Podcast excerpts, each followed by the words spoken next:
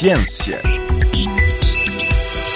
A Organização Mundial de Saúde certificou Cabo Verde como país livre de malária. Este é um ganho histórico, sublinha Adilson de Pina, responsável pelo programa de eliminação do paludismo em Cabo Verde, que falou à RFI sobre as etapas da luta contra a malária no país, as perspectivas que se abrem com esta conquista, como é que se evita a reintrodução da doença no arquipélago e até que ponto é possível sonhar com a erradicação da malária em África.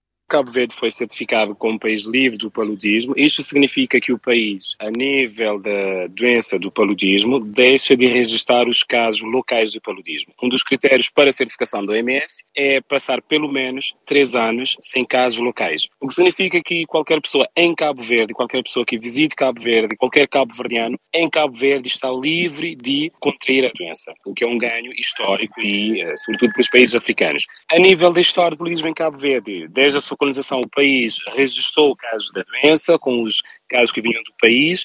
Teve períodos nos anos 40 e 50 em que mais de 50% das hospitalizações eram devidas a causas uh, do paludismo. Houve momentos, foram criadas equipas brigadas de luta contra a doença nos anos 70 e 80, por dois momentos consecutivos. O país também tinha chegado a eliminação desses casos locais, no primeiro momento durante cinco anos e no segundo momento durante três anos, e, mas seguidamente a todas essas situações, a essas duas situações logo seguida, o país voltou a ter, uh, nós chamamos de epidemia, casos, uh, mais de centenas de casos no país. Últimos casos registrados no país com a epidemia de 2017 foram registrados 423 casos locais, últimos dos quais em janeiro de 2018. A partir daí, o país reorganizou, reorientou eh, as políticas, as intervenções, as ações de luta contra a doença, chegando, portanto, que desde janeiro de 2018 até a data, o país deixou de ter esses casos locais. Portanto, a certificação significa, além de tudo mais, a reorganização das intervenções, a eliminação dos casos uh, locais, casos autóctones do país,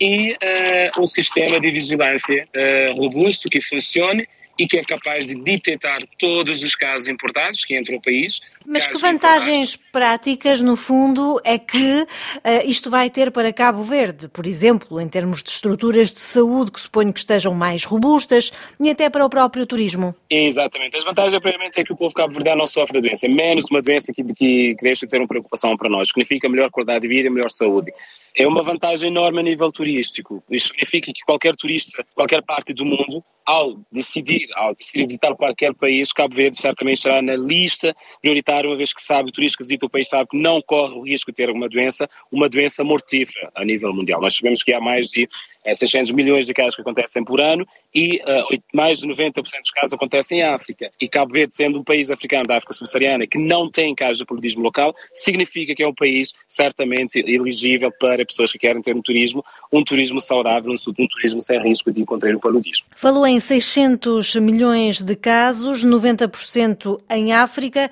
Ora, em África só há quatro países livres de paludismo, nomeadamente Cabo Verde, que é o quarto.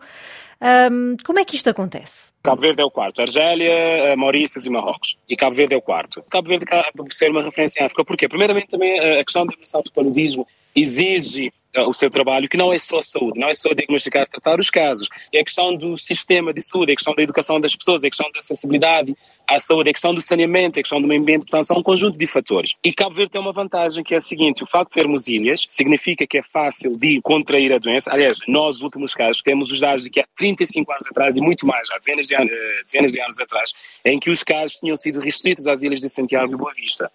E o Boa Vista registrou os últimos casos em 2015 e Praia, Praia, cidade da Praia, a capital do país na Ilha de Santiago, os últimos casos em 2017. O facto de sermos ilhas é uma vantagem. A nossa questão de, do sistema geral da saúde também é uma vantagem. As pessoas têm acesso ao sistema de saúde e as estruturas sanitárias estão preparadas para a doença. A pessoa tem um certo nível de literacia em saúde que ajuda. A questão da educação em Cabo Verde hoje é bastante alta. Quase 100% da população é maltas, a população jovem hoje em dia escolarizada, são todos esses fatores associados que, levam, que levaram que o país atingisse esse nível. É uma referência em África, sabemos que nós temos quatro países africanos, uh, se falamos da Nigéria, a República Democrática do Congo e Moçambique e outros países, quatro países são responsáveis por 50% de casos de paludismo no mundo. Nós estamos numa situação contrária. Isso significa também que o país passa por ser uma referência e aquilo que se fez em Cabo Verde poderá certamente transferida para outras realidades, para outros países, de acordo com a realidade de cada país, porque não é, servir de não exemplo. é exatamente igual. Exato, servir de exemplo para que os outros países também tenham essa ambição e certamente que é possível, porque nós temos que ter uma estratégia estratificada, certo? E os países africanos, elaborando essa estratificação, onde há mais casos e onde há menos casos, zonas de risco alto, baixo e médio, como é que as intervenções poderão ser alocadas de acordo com as, uh, o nível de risco de cada, de cada região, de cada país.